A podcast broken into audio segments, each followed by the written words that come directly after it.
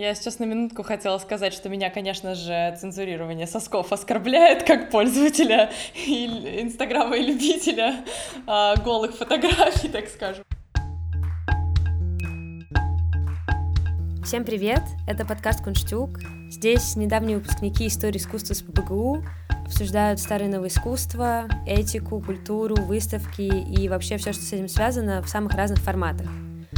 И сегодня нас шестеро, и мы подискутируем о вопросах, на которые не так просто дать ответы, но сперва мы расскажем немного о себе. Меня зовут Арина, и профессионально мне интересно кураторство. Это то, чему я хочу уделить время сейчас, после выпуска. Поэтому иногда я буду отсылать к опыту работы и стажировок, которые у меня есть. А академически мне вообще интересно очень многое. Я изучала протесты, я изучала древнее искусство, египетское, восточное, я изучала утопии, и вообще я не могу сказать, что сфера моих интересов как-то ограничивается. И я передаю слово Маше. Всем привет, меня зовут Маша, и я и академически, и профессионально больше всего интересуюсь э, процессом организации и проведения выставок, и буду, вероятно, часто отсылать к своему опыту работы в Петербургской галерее Анна Нова и в Берлинской галерее Somos Arts, где я как ассистент куратора буквально попробовала на себе все, вплоть от э, отпаривания штор до написания кураторских текстов. Привет, меня зовут Лера, и в моих искусствоведческих интересах трудно усмотреть какое-то одно общее направление. Мне любопытно про средневековую скульптуру, например, или про тоталитарную архитектуру, а еще про моду и про все, что связано с искусством и культурой Италии. А подготовка и участие в этом подкасте помогает мне побольше узнать о современном искусстве. Всем привет, меня зовут Оля, и я буду применять в этом подкасте как свой теоретический, так и практический опыт. Как теоретик я интересуюсь перформативным искусством, перформативными практиками, а как э, практик я саунд и визуальная художница, поэтому я буду прибегать еще и к какому-то опыту полученному вот в этом всем. Привет, привет, меня зовут Сеня. Эм, меня больше интересует, эм, наверное, музей и музейное дело, чем искусство такое академичное. И, и меня интересует то, как функционируют музеи, то, как они работают как институты, как мы собираем коллекции, как мы определяем, что нам интересно и что для нас ценно. И вообще вот вся эта, вся эта организация меня очень интересует и практически, и теоретически. Вот. И сейчас мы, наверное, представим еще одного человека, которого не было в нашем пилоте, но это неотъемлемый элемент нашей компании. Это Вика Григоренко. Тебе слово. Меня зовут Вика. А, меня, наверное, в большей степени интересует история коллекционирования, а, искусство 15, 16, 17 веков. А, тоже процесс становления музея, но в более исторической, социокультурной перспективе, даже, наверное, в антропологическом аспекте но также меня интересует современное искусство, в частности, современные практики а, экспонирования временных видов искусства и как вообще актуальный художественный процесс меняет а, музейную политику, как это влияет на образовательную музейную политику и так далее и тому подобное. Нас всех очень затронул кейс Юлии Цветковой, которую сейчас э, осуждают за распространение порнографии. Это арт-активистка из Комсомольска на Амуре, которая занимается на самом деле очень а, важными вещами. Она организовывает фестивали, а, у нее есть молодежный театр, и также она ведет несколько пабликов ВКонтакте, которые э, поднимают вопросы женской физиологии, сексуальности, и на самом деле говорят про очень важные темы, но, к сожалению, сейчас государство сильно цензурит таких художников, и она не исключение. Поэтому мы бы, в принципе, хотели сегодня разобрать тему цензуры и э, восприятие ноготы, голого тела в современном искусстве и вообще обсудить, почему нас такое изображение тела привлекает или наоборот возмущает. Какие у вас вообще возникают ассоциации с современными работами, с изображением голого тела? Есть ли у вас какие-то примеры конкретные, которые сразу же всплывают в голове? Ну, я бы сказала, что это немножко про дезинформацию, но так как я занималась а, немножко Кэроли Шниман, это не прям современное-современное искусство, но 60-й год, и вот как раз у нее одна из первых работ была посвящена показываю себя, как бы голой, и там она... Ну, это, это была серия фотографий под названием iBody, если не ошибаюсь, глаз тела или тело глаз. Вот, и э, она одновременно в этой работе выступала, получается, и как объект, и как субъект. Поэтому для меня это всегда, ну, когда мы говорим о, о, о ноготе, о особенно о женской ноготе, то это вот что-то связанное с объективацией, с мужским взглядом и с тем, как э, многие художницы деконструируют э, вот эти вот привычные, привычные каноны и привычный взгляд, да. Ну да, мне кажется, это хороший старт именно с Карли Шниман, потому что именно в 60-е началось стирание вот этого границы между субъектом и объектом, и когда сейчас мы говорим об использовании тела в арт-активизме, мы часто можем задаваться вопросом, почему именно тело становится носителем, материалом, с помощью которого художник пытается донести какой-то свой месседж до публики. И, наверное, здесь э, как бы если мы говорим о каком-то политическом аспекте арт-активизма, здесь, наверное, попытка представить э, свое физическое тело еще и как тело политическое, то есть когда ты, по сути, отождествляешь э, материал, с помощью которого ты хочешь донести то или иное сообщение, с самим этим сообщением. То есть твое тело неотделимо от э, как бы призыва, которое ты пытаешься э, сформулировать, э, опять-таки, посредством своего тела. Да, и подобное мы можем видеть в примерах э, работ Йоко Оно и Марины Абрамович. У Йоко Оно был проект, когда она сидела, и к ней должны были подходить зрители и отрезать кусочки ее одежды до тех пор, пока она не останется голая. А у Марины Абрамович был довольно интересный перформанс, который называется «Импандерабилия», когда они, кажется, с Улаем — стояли в дверном проходе абсолютно голые лицом друг к другу, и люди должны были проходить между ними, и они были вынуждены выбрать, к кому они повернутся, чтобы пройти, потому что дверной проем там был очень узкий. Да, если мы говорим о пассивности э, тела художника в э, этом э, процессе, то, наверное, тоже есть смысл вспомнить еще перформанс Катрин нашей, потому что она тоже писала про то, что ей было интересно смотреть, как именно люди взаимодействуют с ее телом. Кто-то хотел помочь, кто-то пытался вытащить ее из клетки, кто-то вытащил ее из клетки, ее отнесли там на скамейку, ее накрыли, там предложили ей теплые вещи. То есть для художника в какой-то степени это тоже становится таким полем исследования человеческой эмпатии и как именно люди реагируют на тело и э, что помимо раздражения и какого-то негатива э, как бы обнаженное человеческое тело также может спровоцировать людей на проявление какой-то заботы, например. Угу.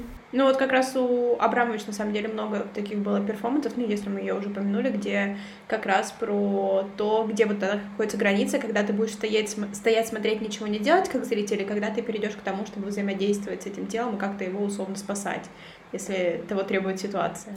Причем интересно, что мы с вами начали с э, перформативных примеров, когда художник использует свое тело, но есть же еще очень много примеров даже современной живописи. Ну, современную мы берем как бы вторую половину 20 века и сейчас. Например, Люсьен Фрейд, вы наверняка видели его работы, он писал и мужчин, и женщин в как бы очень реалистично, и его самая известная работа называется «Социальный смотритель спит», там на такой софе э, очень полная женщина дремлет. И кроме Люсьена Фрейда можно назвать Дженни Савиль, Трейси Эмин. Это более современные художницы, хотя в большинстве своем они работали, конечно, во второй половине 20 века. Ну и Фрэнсис Бэкон тоже туда. Да, ну то есть мы сейчас как-то так с вами начали больше с неймдропинга, и, наверное, имело, имеет больше смысла определиться с какими-то разными стратегиями взаимодействия с телом и со стратегиями цензурирования тела в искусстве, чтобы потом уже добавлять к этому, подкреплять эти разные позиции какими-то аргументами.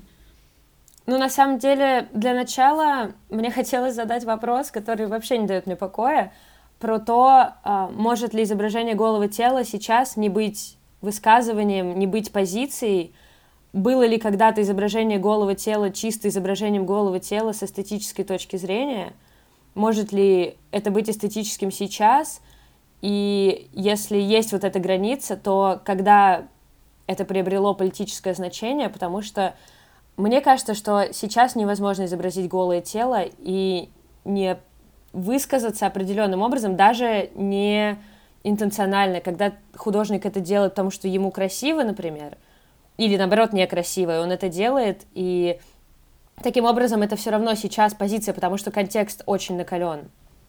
Но опять же сейчас э, красиво и некрасиво стала такой категорией, которая тебя в том числе характеризует и политически, политически в широком смысле, да, например, приверженцы бодипозитива считают э, определенные тела красивыми, другие люди могут посчитать их такие же тела некрасивыми. Поэтому, мне кажется, в этом смысле вообще ничего нет вне политики, и вряд ли когда-то это было лишь, э, лишь эстетической категорией, даже, не знаю, даже та же самая Олимпия, да, была телесно более политическим высказыванием, нежели эстетическим. Ну да, то есть, наверное, политику здесь стоит определять не сугубо как э, ну, какой-то как государственный аппарат, а как бы принципу функционирования, а как набор каких-то социокультурных, в том числе, факторов, которые формируют э, реальность современную художникам, современную нам или современную художникам прошлого. И тут как бы вопрос э, в, в, в каких отношениях находится эта социокультурная, политическая, экономическая реальность и арт-производство условно. То есть работы художников, они подражают этой реальности или они вступают с ней в разрез и тем самым э, как бы провоцируют новый виток развития, новые стандарты развития как бы политического, да, условно, процесса. И здесь я, наверное, согласна с Лерой в том, что, ну, согласно моему мнению, понятно, что это могут быть разные мнения относительно этого вопроса, что искусство, оно, в принципе, всегда существует в связке с реальностью. И в этом смысле я бы тоже сказала, что чисто э, изображение голого тела как чисто эстетической категории, мне кажется, никогда не существовало. То есть это всегда было отображением каких-то конвенций, норм, табу, оно им соответствовало или вступало с ними в разрез, которые как-то существовали в исторической перспективе. Да, я в связи с этим хотела привести пример. Я наткнулась на работу XVI века итальянскую, и на самом деле о ней писал э, Томас Крен в тексте «Разоблачение мифов об обнаженной натуре в искусстве эпохи Возрождения» к выставке э, «The Renaissance Nude» «Ренессансная нагота», которая была в центре Гетти в 2019 году. И он приводит эту работу и пишет, крошечная драгоценная работа из чистого серебра с позолотой, вероятно, была сделана для выдающегося покровителя гуманистов и рассматривалась только небольшой элитной аудиторией. При таких привилегированных обстоятельствах в искусстве можно было остаться безнаказанным за полную наготу. Там изображается, там изображаются святые, и среди них есть э, одетые святые, и есть абсолютно обнаженная мужская фигура. И его пассаж был о том, что в целом не было принято изображать святых абсолютно голыми, чтобы было видно их половые органы. И он говорил о том, что как бы камерность этой работы и ее направленность на очень привилегированных людей и зрителей, она разрешала изображать святых ногими, хотя это все равно был спорный вопрос даже в XVI веке. Ну да, в свете разговора вот как раз о XVI веке, мне кажется, тоже интересные э, примеры рассматривает Гинзбург в своей книге «Мифы, эмблемы, приметы». Там есть у него глава, посвященная изображению обнаженной натуры у Тициана, э, и он как раз-таки проводит э, ну, то есть анализирует работы Тициана с точки зрения условно-порнографической продукции XVI века. Глава называется «Тициана в виде кода эротической образности в XVI веке». Он как раз-таки говорит, как, был, как функционировала продукция изображения обнаженного тела, на какую аудиторию это все было рассчитано, и как это вообще соотносилось с э, отношениями к нагоде, э, в том числе с какими-то церковными предписаниями, религиозными предписаниями. Все-таки, знаете, современное искусство с голыми телами мы будем воспринимать совершенно иначе по сравнению с искусством тем же возрожденческим. Да, но здесь проблема в том, что искусство возрождения, которое мы видим, это оно изображает не людей, ну, как бы оно изображает это некие идеалы, это некие боги, герои, то есть это, это не люди. Как бы это, это получается некие идеальные образы, поэтому мы не относимся к ним как к людям. То есть у нас нет ощущения, что вот мое тело такое же, как и тело этого человека, оно идеализировано. То есть в этом огромное отличие. То есть есть, конечно, есть еще такие работы, тоже они очень камерные, там, не знаю, какие-нибудь рисунки, это какая-то графика, там, где показывается эротика, но этого мы в современных музеях, в современных коллекциях видим редко. То есть мы из прошлого мы видим только вот эти идеализированные образы. Собственно, потому что для нас вот ну, для людей, там, например, западной христианской культуры, так или иначе мы в ней существуем, обнаженное тело это табу, потому что в христианской иконографии таб, э, голое тело это Адам и Ева до грехопадения. То есть это, это уже как бы это, это не мы сейчас. То есть, мне кажется, поэтому, поэтому у нас такая разница восприятия. Но тут тогда стоит спросить, почему в музеях обществу нормально видеть голые тела, а где-то еще нет. Это, ты думаешь, это продолжение того же?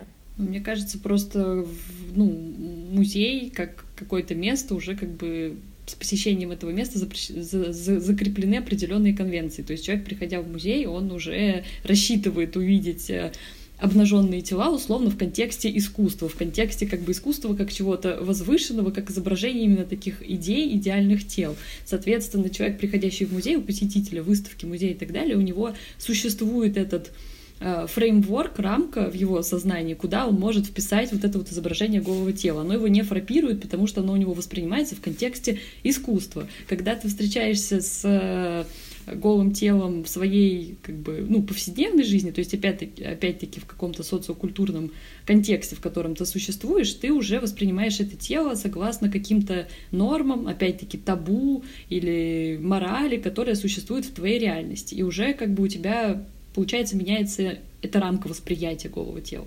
В связи с этим мне кажется, что кейс арт-активизма как раз-таки э, интересен, потому что здесь у тебя идет э, смешение двух вот этих вот повесток, то есть твоя реальность и искусство, условно. То есть как это взаимодействует одно с другим. Но мне кажется, именно поэтому в арт-активизме э, довольно часто идет обращение именно к обнаженному телу, потому что это нарушение табу, вынесение обнаженного голого тела в общественное пространство, то есть за пределы музея или другого, или галереи, оно именно провоцирует людей, оно привлекает внимание. А, собственно, именно вот эта активистская часть, она направлена на то, чтобы это вот общественные... Э, какое-то, да, общественное внимание привлечь как-то к проблеме, которую этот арт-активизм затрагивает. То есть, мне кажется, тут тоже это важно обсудить. С другой стороны, это также вызывающе, когда это в музейном пространстве происходит. Арт-активизм или что? Да. Если это, мне кажется, любой вид искусства. В, в смысле, что, что вызывающее в музейном пространстве? В то, что изображение, какая-то картина может быть вызывающей в музейном пространстве, или какие-то манипуляции, которые не входят в формат экспозиции, они могут быть вызывающими? Да-да-да, если приходит художник, будь он активист или не активист, если приходит голая та же Марина Абрамович, садится и говорит, делайте со мной все, что хотите, это все равно резонирует. Это резонирует, потому что это, в принципе, резонирует с ну, традиционным пониманием музея, где ты ходишь и молчаливо созерцаешь картины. Здесь тебя как бы пытаются куда-то вовлечь, или ты видишь то, что ты условно не ожидал увидеть в этом пространстве. То, что не соответствует твоим ожиданиям от этого пространства и опыта как бы, поведения в этом пространстве. Но мне кажется, сейчас уже все равно это вот это возмущение некое, вот это, э, неприязнь, что ли, она ослабевает, хотя бы потому, что, ну, сколько уже времени вот такой арт-активизм в музее, с интервенциями в музее существует. Ну, то есть 60-х, 70-х годов 20 века прошло уже там 30, и тут 20 лет, 50 лет. И как бы постепенно, мне кажется, ты, идя в музей или в галерею, ты изначально ожидаешь, что там, в принципе, может быть и активизм. Поэтому даже активизм в музее сейчас воспринимается совсем по-другому, чем активизм на улице. Ну подожди, ты говоришь про что? Ты говоришь про Америку? Я согласна, но я бы, я бы не называла то, что происходит в музее активизмом. Я бы скорее называла это какой-то ну, акцией да, или да. перформансом, потому что, в принципе, любое, все, что происходит у тебя в пространстве музея, оно согласовывается с музейной администрацией, со всем на свете.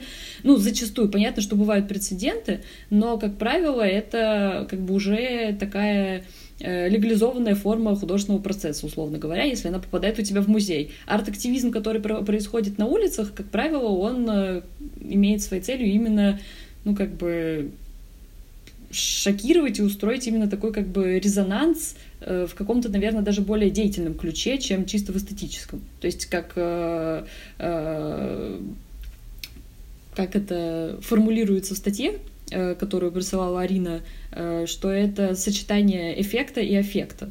То есть как бы эффект, он направлен на что-то как бы деятельное изменение в ну, настоящем положении дел.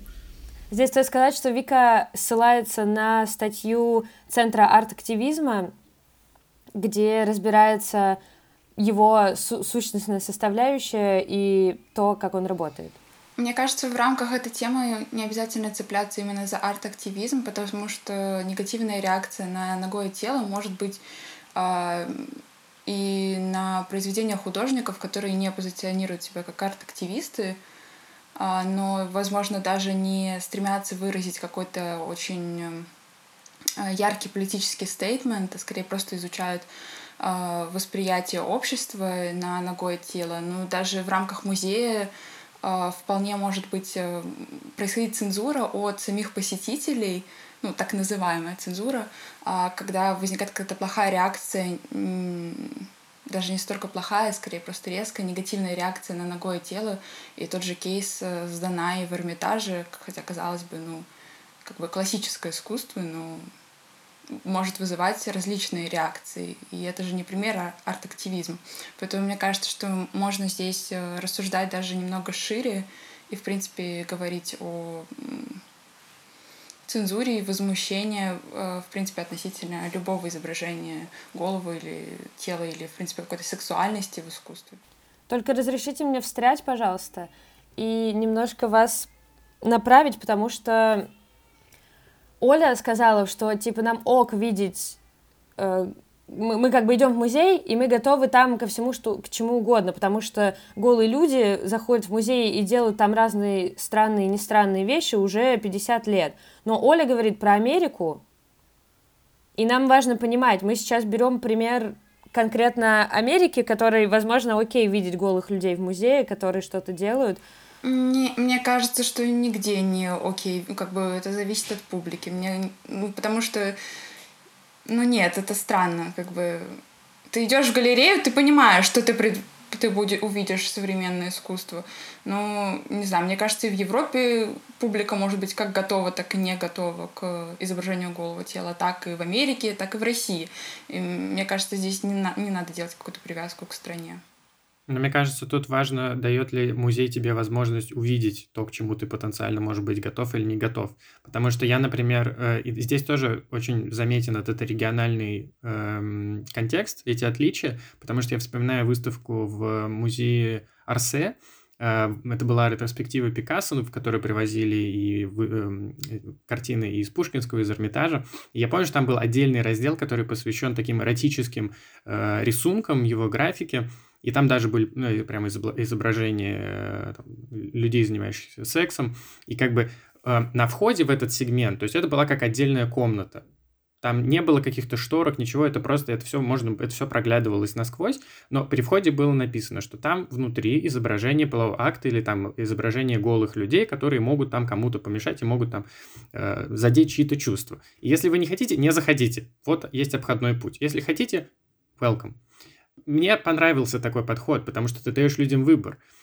У нас такого нет. У нас очень часто именно это цензурируется. То есть там даже Эрмитаж, про который мы вспоминали, с Данай, он не показывает какие-то э, откровенные работы своей коллекции в Петербурге, но в Эрмитаж Амстердам, так как там публика в кавычках более подготовленная, э, такие работы могут быть изображены. И то есть есть даже, я помню, в каком-то интервью э, директор Эрмитажа говорил, что они, они там в какой-то момент застряли с королевой э, Нидерландов в зале вот с этой эротикой, что-то там обсуждали просто милое качество графики. Вот. Почему у нас такого нет, я не знаю, это для меня большой вопрос, это какая-то внутренняя институциональная цензура, мне кажется. Ну да, но, например, еще вот российский, да, э, пример, это в Манеже я, к сожалению, не помню год, но была выставка японского искусства, и там показывали эротичные сцены и сцены из бани. И изначально в первый день выставки, насколько я помню, все было открыто, но потом в связи с цензурой, которая действительно в нашей стране существует, они закрыты были черными такими бумажками, которые можно было приподнять и посмотреть, что там находится, но в целом, да, это все было прикрыто, чтобы, ну, если вдруг какой-то ребенок, не знаю, был еще что-то, то он бы не мог этого увидеть. Такой тоже пример в, именно в российском контексте. Ну, кстати, как вы вообще реагируете на подобную цензуру, когда вот все равно есть такое вот ограничение, и когда за тебя решают, что ты можешь смотреть, что нет, потому что оно встречается ведь не только в российском контексте, но и э, те же фотографии в Инстаграм с изображением голой груди, это такой нашумевший скандал. Как вы вообще на это реагируете? Мне кажется, что в целом, когда идет цензура того, что вот это можно смотреть, а вот это нет, при этом люди выставляются абсолютно существами тупыми, которые не могут за себя решить, что они могут смотреть, что нет, и главное, как с этой информацией потом жить дальше и как ее использовать, потому что ощущение, что вот вам нельзя это смотреть, потому что это секс, и потом вы пойдете и будете им заниматься везде, при всех, при детях, вообще при пожилых. Нельзя так делать. Вы вот, как будто люди воспринимаются как существа, которые прямолинейно увидел и пошел это делать. Как будто они не могут это взять и отрефлексировать и воспринять как-то иначе. мне кажется, что на этом завязано очень многое восприятие искусства, потому что приди в любой классический музей – и там будет миллион головы тела, просто очень много работ, и почему-то с ними нет конфликта. Он есть, но он очень точечный и локальный. В целом музеи нормально живут с тем, когда они выставляют э, изображение головы тела, будь то классическое искусство или более позднее, но с тем, что происходит сейчас, есть уже вопросы, и это скрывают. Я говорю о том, что нет цензуры в том, когда ты придешь и приведешь своего ребенка, потому что здесь очень важно, это сильно касается детей и закона о порнографии, который был принят в нашей стране между 11 и 14 годом, он изменялся. Суть в том, что ты не можешь привести э, ребенка смотреть одно искусство, но ты можешь привести его в Эрмитаж и смотреть с ним другое искусство, и, и там, и там может быть голое тело. Это чисто вопрос цензуры. Я бы хотела отметить, вот знаете, вот эту эм, неоднозначную категорию художественности э, того или иного голого тела. Например, э, если на какой-то фотографии профессионального фотографа в Инстаграме э, ну, он вынужден замазывать соски, потому что ресурс не пропускает к публикации эту фотографию, да. В принципе, я бы проголосовала тогда за соски в такой ситуации, нежели против. Но в то же время я не уверена, что я хотела бы видеть соски как бы обычных людей, не художественно обработанных. Это очень сложно объяснить. Ну, то же самое у, у Юлии Цветковой, да, это все-таки художественно переработанное, э, художественно переработанное изображение голого тела. Э, не знаю. Мне кажется, мне кажется, вот это вот важно, опять же, как тогда э, Инстаграм э, или кто угодно, как вообще можно тогда оценить? Это художественно, это можно тогда воспринимать вот так вот непосредственно? Или это недостаточно художественное, и тогда это нужно цензурировать? Потому что, мне кажется, все, что в сфере как бы художественного, все, что в сфере искусства, не должно подлежать вообще цензуре. Но в случае Инстаграма мы имеем дело с цензурой-алгоритмом, потому что понятно, что как бы соски убираются, фотографии с сосками, которые не проходят цензуру, они как бы блокируются именно алгоритмами уже заранее настроенными. То есть вряд ли там сидит какая-то этическая комиссия, которая э, каждый день э, скроллит э, ленты, вылавливая нюдисы и так далее. А, то есть здесь опять-таки да. На самом деле есть. Да, я тоже как бы хотела сказать, что да, на самом деле есть, но как бы мне кажется, подавляющий процент э, такого запрещенного, запрещенного в кавычках контента, он цензурируется именно алгоритмами. И здесь как бы как ты э, как алгоритм должен распознать художественную интенцию такого изображения. Как бы понятно, что ты уже сама обозначила вот этот э, непонятный статус художественности, который накладывается на то или иное изображение. но это еще осложняется как бы вот да, присутствием алгоритмов в этом процессе. Мне кажется, здесь в, именно в проблеме с алгоритмом очень много таких противоречий, которые, которые прямо бросаются в глаза. То есть, например, почему мы считаем художественным и допустимым изображение там головы тела в живописи или, например, фотографию скульптуры, но не, фото, но, но, но не само фотографическое изображение. Или почему Инстаграм допускает там... Э, мужское тело топлес, но не женское. То есть почему женская грудь считается эротизирующей? Хотя, ну, на самом деле, это там тоже часть западной культуры. То есть где-то, например, в Африке это совершенно нормально. И то есть тут, тут получается, кто задает эти алгоритмы и почему такое изображение, почему именно женская грудь нас как-то вот удивляет, будоражит, шокирует или возбуждает, уж кого как. Вот, но мне кажется, здесь проблема в том, что мы не готовы, что мы не хотим этой нормализации, и это все еще как какого-то какого-то рода табу, наверное, до сих пор. И то есть оно постепенно меняется, мне кажется. То есть, например, я вспоминаю там э, э, случаи, когда в Флориде, по-моему, или где-то в другом штате в США разрешили женщинам ходить топлес, потому что они сказали, что это ограничивает как бы право, что это дискриминация по гендерному признаку. Вот. здесь как раз эти такие противоречия, мне кажется, тут просто то, как мы готовы это воспринимать. А если тебе не нравится смотреть на голое тело, то не подписывайся на эти аккаунты. Вот и все. Хотела вам привести пример, и как раз чуть подробнее мы, возможно, скажем про алгоритмы. Facebook начал запускать э, это несколько лет назад, Facebook, включающий Instagram в себя в том числе. В 2018 году Facebook заблокировал, точнее, алгоритмы Facebook заблокировали рекламу фламандских музеев старых мастеров за изображение голого тела. Там были картины Рубенса. В ответ на это музей Рубенса в Антверпене снял очень забавный ролик, в котором сотрудники охраны музея ходили, закрывали посетителям глаза, загораживали своим телом картины и говорили, на это нельзя смотреть, это голые тела, мы вас защищаем, что вы тут пришли, и э, ненасильственно выводили их из зала. Они давали им повзаимодействовать с искусством, но это была такая акция в ответ на то, что Facebook заблокировал их рекламу. Тут просто, мне кажется, вопрос в том, а, где границы и, скажем, что мы из головы тела разрешаем, а что нет, потому что Рубинса мы разрешаем, но, как сказал Сеня, фотографии головы тела мы не разрешаем. Непонятно действительно, кто задает это, точнее, понятно, что нет того, кто конкретно это делает, это традиция и культура, и взгляды политические в том числе, но непонятно на основе... Не так. Непонятно, почему одно мы разрешаем, а другое нет. Вот так. Но мне кажется, здесь проблема именно в натуралистичности, то есть то, о чем мы тоже говорили в начале. То есть почему на Юлю Цветкову завели дело о порнографии, потому что она изображает не просто там э, трех граций или Данаю или еще кого-нибудь, а она изображает как бы женщин в их, в их природном естественном облике, без, без художественной идеализации. Мне кажется, поэтому здесь есть такое, что нас именно шокирует, когда мы показываем человека человеком. Да, я согласна с такой позицией, но все-таки в случае Цветковой нужно иметь в виду, что, скорее всего, статью-то ей пришивают не за изображение как таковое, а за ее активистскую деятельность. Ну, то да, есть, да. как бы здесь не то, что она изобразила прямо физиологически очень подробно женщин. Это просто оговорка. Ну, да, это, это, это правильная оговорка, я согласен.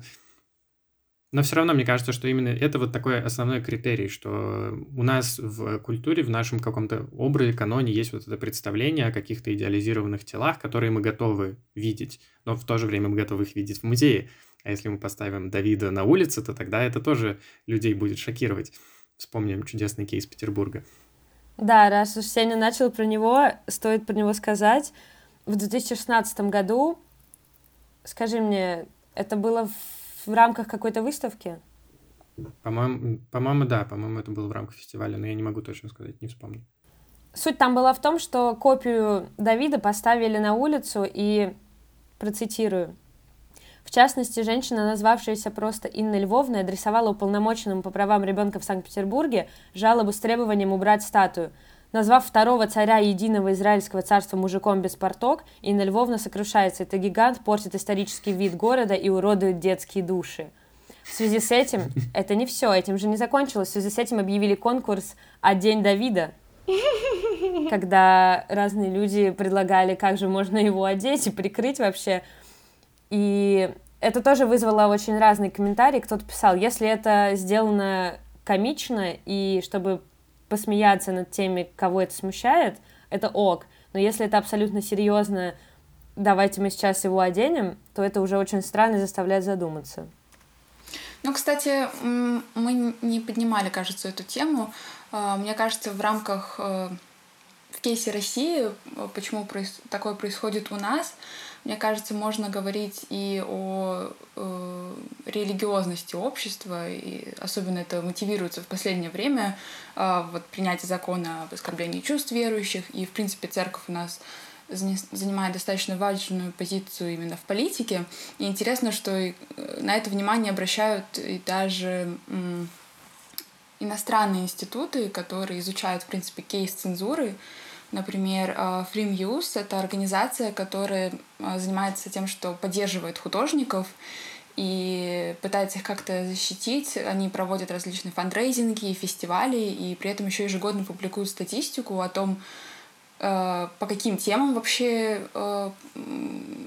могут подвергаться художники цензуре, какая это цензура, кто ее инициаторы, то есть это не всегда государство, часто бывает, что это как раз-таки общество или даже другие художники, и самое ужасное, что много, всегда в статистике есть несколько человек, которые были убиты, и всегда в статистике есть Россия как одна из самых э, таких э, стран проблемных в плане цензуры, и как раз вот они как раз и поднимают э, вопрос о том, как э, христианская церковь и православие у нас, в принципе, реагируют на современное искусство и рассматривают различные кейсы, в особенности относительно кино, музыки и как раз изобразительного искусства. Мы обязательно скинем вам э, ссылки внизу. Как раз можно проследить будет с 2016 по 2020 год, как вообще это изменяется, какие страны там появляются. Интересно также, что, например, недавно в списке появился США, э, с чем связано как раз-таки приход Трампа и такая достаточно, опять же, жесткая цензура относительно художников. И всегда в одним из самых важных тем, которые а, подвергаются цензуре. Это как раз произведения художниц и произведения на тему сексуальности и ЛГБТ-сообщества. По моим ощущениям, искусство не только активистское будет э, до тех пор связано с телом и будет тело использовать как свой главный инструмент до, ну, до тех пор, пока все вот это, вся вот эта связка проблем, э, связанных с телом, а, не будет, наверное, в обществе как-то решена в пользу, пользу, не знаю, обладателей этих тел, да, это все проблемы, связанные с религией, сексуальностью, с бодипозитивом, с восприятием тела, с правами женщин.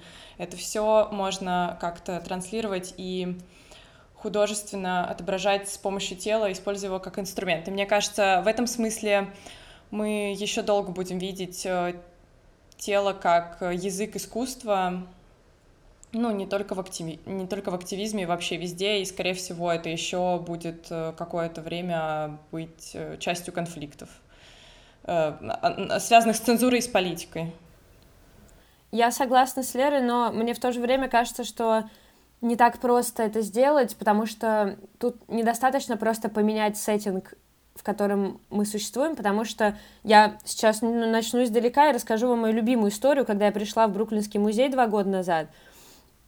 Я ходила по нему и зашла в один зал, поздоровалась с сотрудницами и прошла дальше, пошла дальше смотреть, и тут одна сотрудница подходит к другой, и на чистом русском языке одна другой говорит, чудовищная выставка тут начинается, чудовищная они обсуждали инсталляцию Джуди Чикаго «Званый ужин», которая как раз после долгого времени вновь открывалась в Бруклинском музее.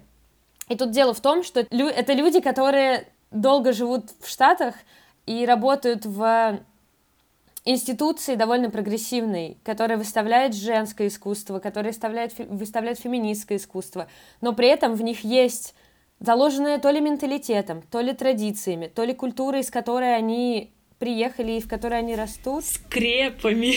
Чем угодно.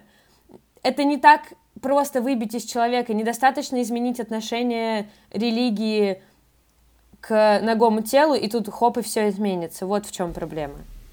Мне кажется, никто не говорит про то, что это происходит просто быстро, безопасно. Мне кажется, Лера имела в виду то, что сейчас начинается процесс нормализации, в том числе вот эта вот активистская деятельность, которая пытается нормализовать э, факт существования обычного человеческого обнаженного тела мужского или женского посред... Э, разными средствами, э, что этот процесс запущен, и как бы именно это должно как бы привести к изменению mindsetting а, который сейчас в рамках которого сейчас мы воспринимаем изображение нагого тела как нечто табуированное.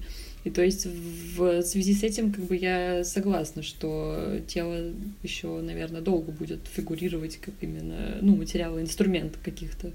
Мне кажется, это связано больше с тем, что изображение обнаженной натуры с какими-то элементами эротизма и сексуальности, оно всегда в той или иной степени как-то опережает э, традиции того конкретного общества, в котором существует, и какие-то устои времени, и оно всегда будет э, более радикальное, ну, как бы мне кажется, что это как-то изменится.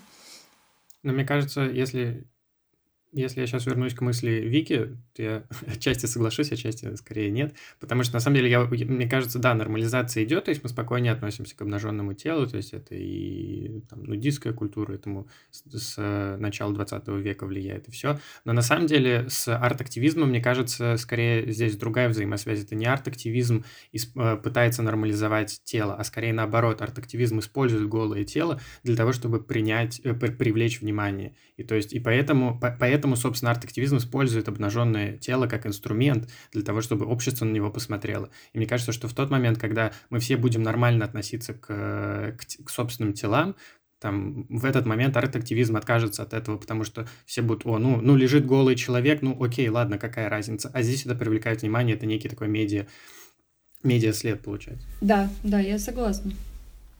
Но представляете, насколько это мощно, потому что это Сколько этому еще быть? Вот так. Мне кажется, это так утопично, правда. Мне кажется, что когда-то будет такое абсолютно адекватное, нормальное восприятие тела, потому что культура сама в себе содержит вот это как раз ограничение. Come on, мы же читали Фрейда и Ницше, мы знаем, как работает табу или сентимент. Культура меняется, слава богу. Не, ну знаете, тоже про нормализацию. У меня вот ощущение складывается, что сейчас наоборот, что с одной стороны, да, вот это вот мы принимаем тело, мы принимаем тело такое, какое оно есть во всех его ипостасях, но с другой стороны, это наоборот ужесточение а, каких-либо норм, правил, а, конвенций и законов по отношению к телу. Ну, то есть, не знаю, я бы не, не говорила о том, что вау, класс, все, принимаем тело. Но мне кажется, важно обозначить контекст, о котором мы говорим, потому что у нас и в тех же Штатах будут разные позиции по этому поводу. Вот, ну, не уверена, что сейчас это будут разные сильно позиции. Мне кажется, общество по-разному будет относиться. Я думаю, что в каждой стране, в зависимости от политической ситуации, ее истории и борьбы вообще за какие-то права, это будет по-разному. Мне кажется, еще одно значение арт-активизма, неважно в какой стране, в том числе в облегчении как бы участи некоторых меньшинств, э, участи их э, политической, социальной, этической, их восприятия. Э, если через арт-активизм происходит дестигматизация некоторых телесных проявлений или проявлений сексуальности, связанных с этими меньшинствами, то, мне кажется, это вот одно из таких значений в любой абсолютно стране, просто оно будет разное. Думаю, про меньшинство мы обязательно запишем отдельный выпуск. А на сегодня это все. Радуйте нас подписками, комментариями и звездочками. Обязательно проверяйте ссылки в описании. И до новых встреч! В описании к этому выпуску вы найдете ссылку на наш телеграм-канал, где мы будем публиковать всю информацию о новых выпусках, а также материалы, которые мы использовали при подготовке к этому эпизоду и другим. Всех любим, пока! Всем пока! Пока! Всех пока!